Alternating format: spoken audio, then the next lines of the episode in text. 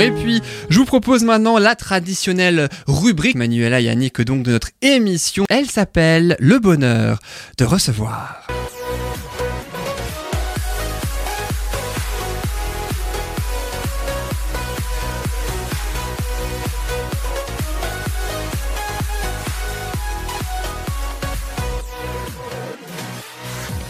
Et notre invité aujourd'hui s'appelle Adrien Weil, magicien. Bonjour Adrien Weil. Bonjour Yann. Merci beaucoup d'être avec nous dans Bulle de Bonheur pour parler un petit peu donc de euh, tout votre parcours autour de la magie. Donc vous avez 27 ans, beaucoup de records aussi à votre actif. D'ailleurs on va euh, en parler dans quelques instants. Mais juste avant je propose, elles ont peut-être oublié Annick et Manuela, les deux traditionnelles questions Ah d'entrée. Jamais. certainement pas. de. euh, Ah oui, les deux traditionnelles questions, je rappelle quand même brièvement euh, le principe. Deux questions que je vais vous poser à vous, il y a trois possibilités de réponse. Saurez-vous trouver la seule bonne réponse J'espère, hein, parce que sinon je vais me faire. euh, Ah bon, pourquoi? Bah parce que je le connais Adrien, donc j'espère Ah ouais. que je sais répondre aux questions. J'écoute, Ah. j'écoute. Ah mais c'est- c'est ça le plus marrant, c'est quand les chroniqueurs connaissent les invités, c'est là où ils n'ont pas le droit à l'erreur, c'est plus rigolo. Ouais. Ah moi, je vous propose la première question. La voici, à quel âge notre invité Adrien Wild a-t-il découvert la magie? Est-ce qu'il a découvert la magie à 8 ans? Est-ce qu'il a découvert à 12 ans? Est-ce qu'il l'a découvert à 15 ans? Je vois que Manuel a réfléchi, là, les Moi- yeux non, non, moi je dirais dis ciel. 8. Ouais, 8 parce que. 8 ans euh, pour toi Annick et toi Manuela? 8 ans aussi. 8 ans C'était également très Il tôt. commence euh, petit en général. Ah bah 12 ans c'est petit aussi Ce Annick. genre de passion. Ouais, mais moins petit ouais, que ouais. 8 ans. Bah par définition oui Alors Adrien Wild, quelle est la bonne réponse? Tout Bien juste, hein, ça commence bien. Bravo Et moi, je le connais pas. hein. Manuela, tu as un point. Attention. Merci. Alors, juste avant de passer à la deuxième question, racontez-nous un petit peu comment la magie est venue donc à 8 ans. À 8 ans. Alors en fait, euh, j'étais chez, chez mon père et il m'a envoyé euh, le samedi matin chercher le journal chez, euh, chez le marchand de journaux et il m'a laissé euh, quelques petites pièces en plus pour me m'offrir ce que j'avais envie de, de, de, de m'acheter euh, tout simplement. C'était euh, le- la commission pour aller chercher, euh, pour faire la petite course. Et euh, je suis arrivé dans, chez le marchand de journaux et je suis tombé face à un fascicule euh, des éditions euh, voilà, qui, qui présentait euh, l'art de la magie. C'était par Sylvain Mirouf. Euh, donc il y avait une VHS parce que c'était encore à l'époque des VHS. C'est là où on se un tout petit peu vieilli, Eh, il même si on reste un peu jeune. Mais... Sylvain Mirouf. C'est ça, exactement. Et puis euh, donc il y avait une VHS et un jeu de cartes et puis le fascicule. Et donc on recevait des invités le soir, c'était samedi soir. Euh, et je me suis empressé bah, de mettre la VHS dans le magnétoscope. c'est assez troublant de raconter ça aujourd'hui.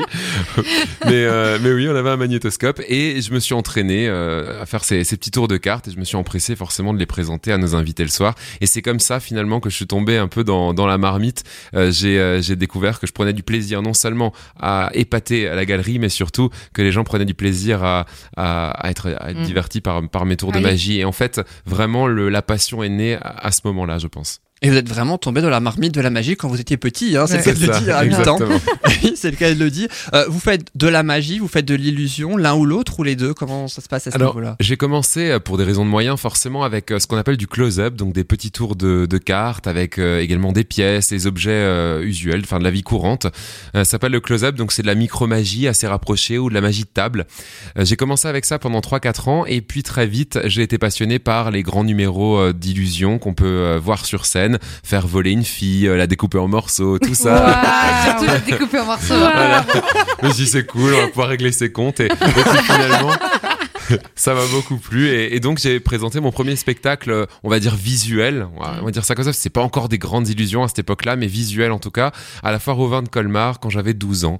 Voilà. Et c'était, euh, c'est à ce moment-là que j'ai découvert, que j'ai rencontré Siegfried et Roy, qui étaient les plus grands magiciens du siècle de Las Vegas. Et c'est euh, là que tout est parti. Voilà. Et vous êtes allé plus tard, je crois, à Las Vegas pour le, le rencontrer. Pour ça le rencontrer. En fait, euh, donc il est, il est venu me voir à, à la foire au vin. Il m'a dit qu'il serait là bah, tout au long de ma carrière pour me donner un coup de pouce parce qu'il a vraiment eu le coup de cœur. Et euh, j'avais un petit peu du mal à y croire parce que c'était mon rêve de le rencontrer. Et pour le petit rappel, ils ont même eu un accident parce qu'ils se sont produits pendant 40 ans en superstar à Las Vegas tous les soirs, 5000 places dans le théâtre et euh, subitement, euh, à l'âge d'une soixantaine d'années, eh ben le show s'est arrêté du jour au lendemain parce que un des deux, donc Roy, un membre du duo, s'est fait attaquer par un tigre blanc. Blancs, les tigres blancs qui étaient en fait leurs compagnons euh, pour les tours de magie sur scène, euh, directement sur le plateau en direct. Et donc là, tout s'est arrêté subitement et mon rêve d'aller les voir en spectacle, mon rêve de, de gosse, en fait, c'est euh, s'est effondré du jour au lendemain. Et donc là, un an après, c'est lui qui venait me voir. Donc j'avais, je peinais un peu à y croire et c'était, euh, c'était, c'était vrai. Et, euh, et puis aussi quand il m'a dit que bah, il allait suivre ma carrière et devenir un petit peu un espèce de, de parrain artistique, ça aussi j'avais un peu du mal à y croire. C'est génial, ouais, vraiment que- extraordinaire. Ouais, ouais. C'est une très très belle histoire hein, aussi, Mm. puisqu'il y a eu beaucoup de chemin qui euh, s'est fait depuis euh, vos huit ans. euh, donc, et puis d'ailleurs, la deuxième question retrace un petit peu, euh, alors quelques-uns, hein, comme dit, de vos chemins. Ça, c'est pour Annick et Manuela. Manuela, attention, faut que tu aies la bonne réponse à cette question. Merci rap- de me foutre la pression. Je rappelle Yann, la pression que tu as sur tes épaules. Quelle affirmation concernant Adrien Wilde est fausse? Affirmation numéro 1. Il a participé au plus grand cabaret du monde, Patrick Sébastien sur France 2. Affirmation numéro 2. Il a été consultant pour le parc Astérix. Affirmation numéro 3. Il a été illusionniste dans des revues du musical Le Paradis des Sources, qui est à Soulsmat. Alors, Manuela et Annick. Moi, je vais dire la 2, mais Ah, Il fausse, la, hein. la Le une, je parc, suis sûre, euh. je suis sûre qu'il a participé. Pour la une, Paradis des sources, ça me dit rien. Je, j'ai un doute. Manuela Ouais, je vais dire la 3, mais j'ai un doute entre la 2 et la 3. Donc Annick, tu dis qu'il n'a pas été consultant pour le parc Astérix Voilà. et Manuela, tu dis qu'il n'a pas été illusionniste dans des revues au Paradis des Sources, c'est ça? Mais c'est du pifomètre. hein. Toi oui, mais pas Manuela. Ah en fait, je connais un petit peu le paradis des sources et il me semble pas l'avoir. Enfin, après, j'y vais pas euh, tous les jours, mais euh, il me semble. Je sais pas. Je, je le laisse répondre. alors on va voir, puisque là il y a débat entre Annick et Manuela, Adrien Wall, laquelle est fausse alors? Alors, le plus grand cabaret du monde, c'est vrai. Le paradis des sources, j'ai présenté 400 spectacles. C'est un peu beaucoup quand même. il y était quand même, ouais. Comme Et- quoi, le pifomètre, ça marche. C'est le Exactement. pifomètre qui a gagné, c'est Annick. Ah ouais. Contre, euh, con- et par contre, consultant artistique, je l'ai été pour un parc à thème, mais pas le parc Astérix, c'était Disneyland Paris.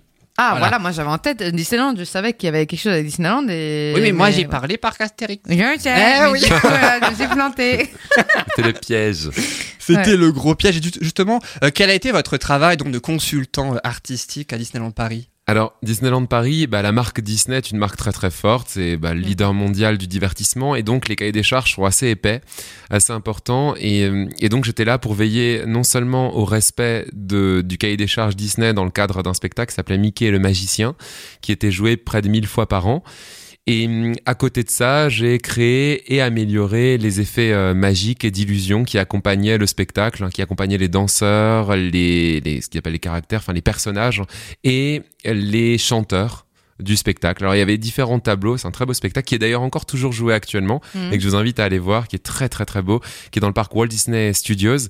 Et euh, donc il y a différents tableaux, un tableau sur la Reine des Neiges, un tableau sur Cendrillon, un tableau euh, sur euh, avec Rafiki sur le Roi Lion, euh, qui est vraiment magnifique, et sur le génie d'Aladin. Donc on, on- on traverse comme ça les, les plus beaux, les plus gros succès de Disney au cours d'un spectacle de 30 minutes. Ouais, C'est un chanteur. c'est ça, Ouais, exactement, vraiment. Ça fait rêver, c'est le but en même Ouais. temps hein, de Disneyland Paris. C'est le but aussi de votre profession d'ailleurs. La oui. magie, ouais, ça fait. Ah oui, la magie quand même. Et puis, euh, vous avez été euh, donc au paradis des sources pendant quelques 400 représentations, n'est-ce pas, Manu Ça fait deux ans quand même. hein quel, quel souvenir vous gardez de- du paradis des sources?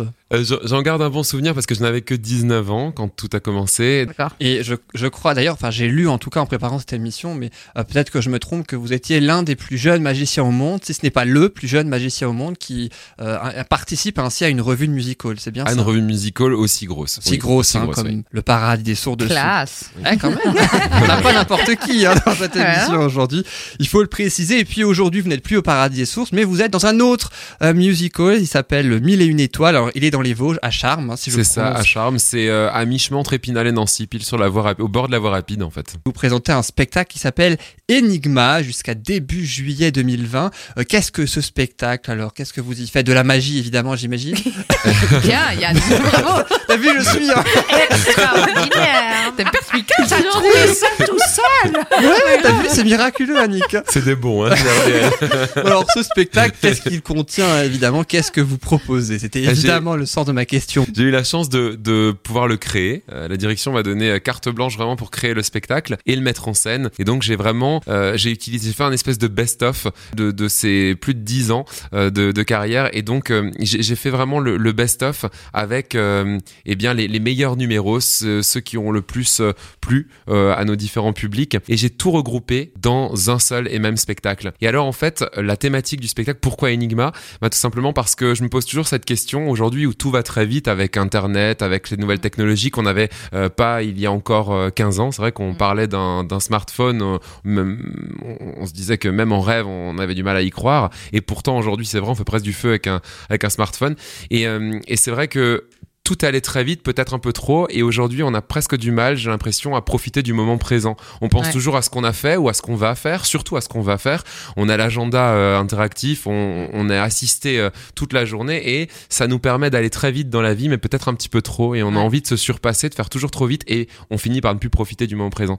Et donc, euh, c'est un petit peu le, le problème finalement que se pose dans le monde entier aujourd'hui, et ça va être un, un gros gros problème dans les prochaines années, je pense. Et donc, je voulais me pencher là-dessus et proposer un spectacle où, eh ben, on invite les euh, spectateurs à résoudre la plus grande énigme finalement de euh, ce nouveau siècle, c'est euh, d'être heureux et de savoir vraiment profiter de l'instant présent et surtout de rêver et de croire en ses rêves, de vraiment se dire que je ne sais pas, on a envie de partir en vacances là-bas, on a envie de, vivre un moment incroyable avec quelqu'un, on rêve du prince charmant. Eh ben tout ça, c'est possible. Tout ça, on peut y arriver. Rien n'est impossible. Et je pense que peut-être 80-90% de la population ne se donne plus la possibilité d'y croire. Alors là, on est là pour les faire rêver et pour leur dire que continuez à y croire très fort et un jour ou l'autre, ça se réalisera. Ça Bien deviendra sûr. la réalité. Voilà.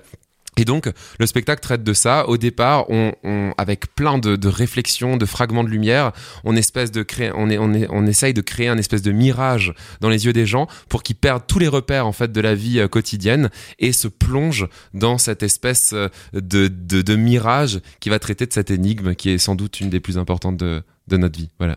Ah, ça magnifique. fait rêver. Ouais. Waouh. Et puis c'est vrai que ça, ça montre aussi que le spectacle de magie n'est pas que forcément un spectacle de magie, il peut aussi y avoir un message derrière, il peut aussi y avoir Mm. autre, autre chose, j'ai presque envie de dire qu'un simple, un simple spectacle de magie, et c'est ça qui est beau aussi euh, dans ce, dans ce musical, donc dans ce spectacle même Enigma, je le rappelle, c'est jusqu'à début euh, juillet 2020, et plus d'infos sur 1001étoiles.fr, 1001 étoiles étant le nom du musical, hein, euh, donc euh, à Charme dans les Vosges, on va évidemment continuer d'en parler, mais que ce soit pour ce spectacle, mais aussi pour tout ce que vous avez fait avant, comment euh, vous viennent à l'idée, euh, j'entends ces, numéros quand même, dont certains sont assez spectaculaires, comment ça vient à l'esprit comme ça, tous ces numéros, je crois que c'est assez varié, il y a de la lévitation, je crois, euh, il y a du mentalisme, si je me trompe pas, plusieurs choses en fait. Exactement. On essaye de, faire un maximum de, montrer un maximum de facettes de la magie parce qu'évidemment, il y a différents publics et tout le monde n'aime pas les mêmes choses. Donc on essaye vraiment de contenter tout le monde. Alors on s'envole à plus de 5 mètres de haut, à deux, en même temps d'ailleurs un numéro qu'on a présenté euh, chez Patrick Sébastien au plus grand cabaret du monde et que- qui est d'ailleurs unique au monde. Euh, on a euh, des boîtes, évidemment les fameuses boîtes de magie où on fait disparaître et apparaître euh, les filles, où on les coupe en morceaux, enfin voilà. Mais elles reviennent toujours. Hein. là, a pas de secret. on n'arrive pas à s'en débarrasser. hein. Et, euh, et donc voilà, on essaye de, de, de faire un petit peu de tout. On a des parties qui sont très dynamiques durant le spectacle et d'autres beaucoup plus poétiques, romantiques et qui traitent forcément de, de ce dont tu as parlé tout à l'heure et du rêve. Et on finit d'ailleurs le spectacle sur cette, euh, sur cette belle note. Et, euh, et donc on essaye vraiment de transporter le spectateur dans diverses émotions tout au long du spectacle. Et, et- et c'est ce qui se passe pour avoir euh, assisté à un spectacle d'Adrien. C'est vrai que on est complètement dans un autre univers en fait pendant les une heure et demie, deux heures de, de, de spectacle. Et c'est vrai que on est complètement ailleurs et on ressort avec des étoiles plein les yeux et tout. Et, et c'est vrai qu'il y a des émotions. Il y a des fois on a envie de pleurer parce que c'est trop beau et tout. Euh, des fois, on a envie de, de, de danser. Des fois, on est euh, choqué parce qu'en fait, on sait, on comprend pas. Et puis, on est là, on- pourquoi- comment il fait et tout. Mais franchement, c'est vraiment des super beaux spectacles. Et euh, la magie en général est très belle. Mais en tout cas, euh, Adrien, j'ai adoré. Et d'ailleurs, il faut que je revienne te voir parce que ça fait un peu Avec trop longtemps. On est dans le champ de tous les possibles, là. Exactement. Mm. Et puis, je crois d'ailleurs, dans, dans vos spectacles, vous mettez aussi un, un point d'honneur, j'ai presque envie de dire, avec, à l'interaction avec le public. Oui, c'est quelque chose qui est très important parce que euh, j'ai beaucoup eu la, la chance de me, pro, de me produire en Alsace. C'est là où j'ai commencé à, à Colmar euh, quand j'avais donc euh, entre 8 et 12 ans. On a commencé les spectacles. T'es originaire, t'es originaire d'Alsace. Je suis en originaire fait, de Colmar, ouais, ouais, exactement. Colmar, ouais. Et, euh, et c'est vrai que euh, j'ai eu la chance d'être suivi par un public euh, local très très tôt. Et c'est ce qui m'a sans doute à la fois donné la force de continuer et puis même donné la force quand on était, bah, quand j'avais 15 ans, je tournais, j'avais la chance déjà de tourner des émissions en prime time sur TF1 un samedi, les samedis soirs avec Christophe de Chavannes. Et c'est vrai que à ces moments-là, bah, je pensais à ce public en fait de, chez moi qui, me portait, qui pensait à moi, je pensais à eux. Et, c'était peut-être même pour eux que je le, faisais inconsciemment en grande partie. J'avais envie de les épater, envie de me surpasser pour eux, et c'est toujours encore le cas. Et donc j'ai développé parce que je savais que certains d'entre eux venaient nous voir à tous les spectacles, le connaissaient euh, des fois même par cœur, certains, certains morceaux du spectacle, le venaient, venaient pas forcément parce qu'ils avaient envie de découvrir quelque chose de nouveau, toujours, mais parce qu'ils avaient envie de passer un bon moment avec nous aussi. Donc il il y avait cette partie rêve qui était toujours présente dans le spectacle, mais aussi une partie de participation du public, interactive, où euh, eh ben, il y a de, de l'humour, on est en direct avec, euh, avec le public, et ça donne une atmosphère vraiment conviviale. Et je considère depuis tout petit que les spectacles qu'on ouvre euh, au public ne sont pas des spectacles, mais plutôt un rendez-vous que je me fixe avec eux pour passer eh ben, une belle soirée, un bon moment convivial, pour rigoler un coup, rêver, euh, voir de belles choses et puis euh, profiter et oublier ce qu'on va au quotidien. Et, pour en, en- en revenir aussi à la, question, au Mille et une étoiles, je suis accompagné évidemment de- d'un ballet de danseuses et de danseurs et de Roxane, qui est originaire de Colmar aussi et qui a travaillé au Royal Palace à Kirchwiller pendant 5 ans. Elle a été patineuse artistique pour on Ice, dompteuse, elle a été propriétaire d'un lynx. Elle a magicienne, elle a fait plein plein de choses à Las Vegas, à Paris, à Bangkok, dans le monde entier. Et elle est avec moi en spectacle euh, actuellement pour ses dernières années avant la retraite. euh, cas, Elle se fait découper? elle ne se fait pas découper. mais elle, est, elle, elle se prête au jeu et elle est, elle est vraiment euh, absolument marrante et elle a des parties d'humour, elle est chanteuse également, meneuse de revue et puis euh, et elle participe un petit peu à la magie. Donc c'est vraiment très drôle et ça faisait vraiment partie intégrante de, de cette aventure, de ce spectacle que j'avais envie de créer parce qu'il y a toujours cette notion de proximité et d'interaction avec le public. Et puis une question aussi presque existentielle. Est-ce que Manuela, tu as déjà été cobaye en quelque sorte donc Non, je n'ai jamais été découpée. Il pas m'a toujours laissé entière, les gentils.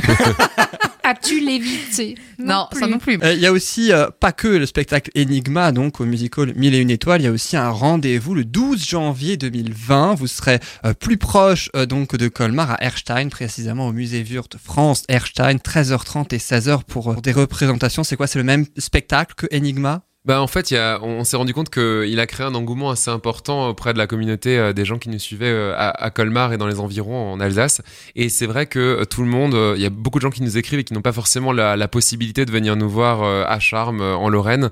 Et donc, suite à toutes ces sollicitations, on s'est dit bon, on va ouvrir une date en Alsace, parce qu'on les a quand même abandonnés pendant un an avec notre résidence en Lorraine. Donc, on, revient le 12 janvier. ce sera 13h30, 16h, c'est bien dit au, à l'auditorium du musée Wurt, qui est un magnifique euh, théâtre très cosy et, euh, et, très convivial aussi finalement. Et on a ouvert deux représentations dans la même journée pour être sûr de, pouvoir accueillir un maximum euh, de monde. Et vous êtes déjà produit, je crois, hein, c'est ça hein On s'est déjà produit là-bas. Et alors, on, a, on propose un tarif qui est quand même avantageux par rapport à nos tarifs au, au musical ou, ou ailleurs, qui est de 15 euros pour les enfants et 25 euros pour les adultes en placement libre. On voit bien, peu importe où on est placé, parce que c'est un théâtre qui est pas énorme. Il y a 200, 200, un peu moins de 250 places, il me semble.